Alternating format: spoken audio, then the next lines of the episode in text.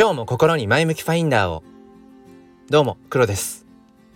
今日は6月の20何日？これもう言うのやめようかな。6月の26日日曜日ですね。えー、と午後の2時ですねちょうど。えっと今日はあの僕は祖母の四十九日にあたる日で、えー、今日ねあの先ほどまで親族とあの過ごしていたんですけれども今日そんな中でなんかふとね自分のこの人生の現在地なんだこの現世現実とかうん今世とかね。うんなんかそんなようなことを考えたので、えー、そこについてお話をしていきたいと思います。よければお付き合いください。このチャンネルは切り取った日常の一コマからより良い明日への鍵を探していくチャンネルです。本日もよろしくお願いいたします。えっと初めにお知らせなんですけれども、えー、前向きファインダーチャンネルではえっとこの度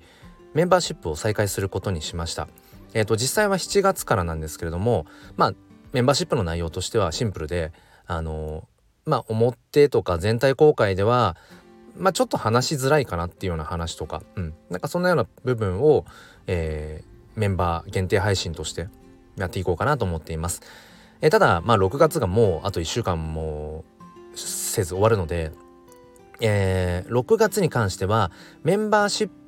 プの配信としてえーと、配信はするんですけども一応6月中は全体公開という形で無料で、えー、聞けますなので、えー、6月中この後まあ多分3本4本ぐらいはうん残りの1週間で配信するかなどうだろうなうんと思うので、うんまあ、試しにちょっと聞いてみてあこんな感じなのかメンバーシップはちょっと気になるなって思う方は、えー、と7月から、えー、メンバーシップ参加していただければと思います。えー、ということで本題です。えー、今日四十九日で、えー、祖母のねでまああのお寺の方に行ってまあお堂でお経をあげてもらってなんてことをしてきたんですね。でやっぱりこういうきっかけの時ってすごくうんなんか人生っていうものをそして人の命ってものを振り返りますよね。だから何て言うんでしょうねやっぱり身近な人の親族のやっぱりそういった死と向き合うっていうのはうんやっぱりこの子孫である僕らが何かをやっぱり受け継いでいく一つのきっかけになるなってことをね本当につくづく、うんまあ、尊いものだななんてことを感じます。あとはそうですねもう四十九日経ったんだって。でこの7、えっと、7日間かける、えー、7サイクルっていうのかな、うんまあ、それでこの四十九日というものがあって、まあ、この 7, 7日間かける7サイクルで何をしてるかっていうと結局そのうん生きていた時の煩悩ってものをあの取り払っていくらしいんですよねこの四十九日かけて。で、えー、まあその煩悩が全部要は取り去られて取り去ることができて、うん、なんかあらゆる執着から解き放たれる。でそこからまあ要は、うん、まあ現世から何て言うの？来世っていうのかなうんにこう魂が成仏していくっていう、まあ、考え方らしいんですね。でまあそう考えた時に本当に僕らってもう欲の塊ですよね。まあよく言う三大欲求としてはあの食欲睡眠欲、まあ、性欲とあって。うん。まあ特に僕は一番最後の欲求が 結構、えー、強い感じもしますがまあそれはちょっとさておきっていうとこであのやっぱりねその、まあ、欲求とかそういった煩悩みたいな、うん、あらゆる執着みたいなものに僕らはやっぱりすごく取りつかれていてまあなかなかやっぱそこは切っても切り離せないよななんてことを考えたりだとかあとはふと思ったのがこの現実っていうものですよね。これ現実って何だろうってことも考えたりしてで僕は今、まあ、Web3、まあ、NFT メタバースとかその辺りも、まあ、結構興味があって触れているので結構そのメタバースとは何ぞや、うん、じゃあ現実とバーチャルの違いって何とかっていうことを考えたりもするんですけど今日ふと思ったのがそのお堂でねうんそのお経を聞きながら、まあ、まあ祖母のことをこういろいろと思い出している時にふと思ったのがまあ、お堂なのでエアコンとかないんですよ。で今日はね多分今年一番の夏日なんじゃないかな。もう、えーと、僕の住んでる地域ではもう32度ぐらいあって。でそんな日に限って喪服を着るなんてな なんて日だみたいな感じでね。そう。ううんただ不思議とねその、まあ、神道密着すれば日もまた涼しいじゃないけど何て言うんでしょうねエアコンもない中だったけれどその窓をね全部こう開け放たれてる中でまあ幸い風が今日はあるのでなんかそのまあ初夏の風を感じながら、うんまあ、割と過ごせるんですよね。でこれ家にいたらきっとまあそもそもスーツなんて着てないだろうし、うん、きっともうエアコンすぐつけちゃうと思うんですよね。でもだからなんなんていうのかなあのこういう状況でもなければやっぱり僕らっていうのはいとも簡単にその楽な方へ楽な環境を作れちゃうんですよねボタン一つで。まあ、これはテクノロジーの進化のおかげなんだけれどもやっぱりそのうん何かこの現実の環境に対してある程度こう耐え忍ぶみたいなそこに適応しようとするっていう機会がなんか減ってるような気もするなってことまで今日考えちゃって。そう。だからお堂でねお堂の中でこう今日聞いてる時にうん。ものすごく現実を感じたんですよね。この初夏の暑さ、うん、でもエアコンがない信じられない環境だけどでもなんか風を感じるな肌に感じたりだとか。で揺らぐこのろうそくの炎を見ていたりだとか。あとはその木魚が叩くあ木魚の音それがなんか耳の鼓膜をこう打つような感覚とかあとはえっ、ー、とお線香の香りとかね、うん、あとなんかあの木の古い匂いってありますよね。あのおばあちゃん家とかに行くと、うん、香るようなあの独特の匂い。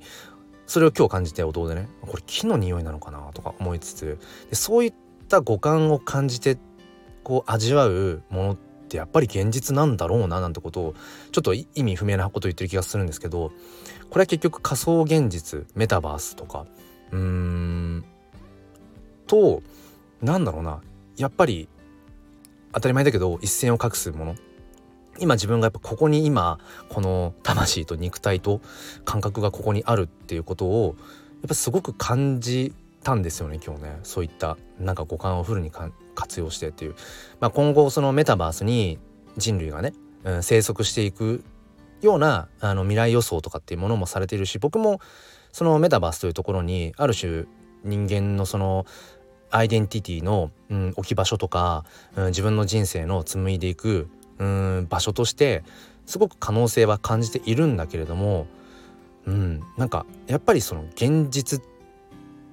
に、えー、なんだろう現実と呼べるものっていうのは、うん、それ相応のやっぱり環境条件っていうものが必要なんだろうななんてことを今日お経をね聞きながら そんなことを考えていましたまあなんかちょっと今日のエピソード話になっちゃってるんですけどまあその後ねその、えー、祖母のお骨をそのお墓に、まあ、まあ納骨する時に数年前に亡くなった祖父のお骨ももう入ってるんです墓の中にね。でその時にまあベタだけどあなんか同じお墓の中にうんおじいちゃんとおばあちゃんは、まあ、夫婦としてね同じ墓に一つの墓に入れたんだななんてことを思いながらそこでまた思ったのがこれ要はその祖父母の体の一部ですねお骨ね。それが今目の前にお墓の中にあるんだけれどもまあその仏教とかそういうのの考え方でいくともうすでに日数的に2人はもう次の人生、まあ、輪廻転生という考え方をするのであれば次の今命を授かってどこかで赤子としてもしくは幼子と幼子としてもう人生を今ねスタートしてるっていうことが考えられるんですよね。まあこれはもう信じるかどうかって話ですけどそう思った時にもう2人の魂は新たな要は肉体、うん、魂の器に今移っていてで当然僕の祖父母であったこと、うん、僕のこととかっていうのをその魂は覚えてはいないかもしれない。でもそんな祖父母のそのまあ魂が宿っていた、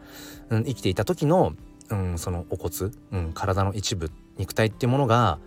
なんか今もなおここにあるこのお墓の中にあるってことがなんかもうね人知を超えている感覚がして、うん、まあ自分でもそんなことを考えながらいいまいち解釈ができず今こうしてね、えー、言語化もうまくできてないんですけれどもなんかこの感覚をよくわからないままにも記録としてね残しておきたいななんていうふうに思ったのでえ、ー、と今日はこんなお話をこんなお話どんなお話？えっとなんだ？人生の現在地ってことをちょっと振り返ってみましたっていうそのでも現在地って何だった？何だった？っ てなんだ？それは何だろうなやっぱりこの現世、うん、今世来世とかありますよね。そういうのひっくるめてまあ仮想現実そして本当の現実。うんなんかそういうのごちゃ混ぜにしてでも今自分はこの瞬間ここにいるんだっていうことをなんかもろに感じたよっていう。それは何なのかよく分かんないですけど、うん、なんか命っていうもの。うんそしてこれが次にどこにつながっていくのか分かんないですがふとねその祖母の四十九日に、えー、こんなことを思いましたという、えー、よくわからない着地着地ができたのかどうかもわかんないですが、えー、こんなあたりにしたいと 思います、えー。ということで今日は本当に暑いので、うん、あの熱中症とかね気をつけて、えー、過ごしてもらえればと思います。え、僕は家に帰って、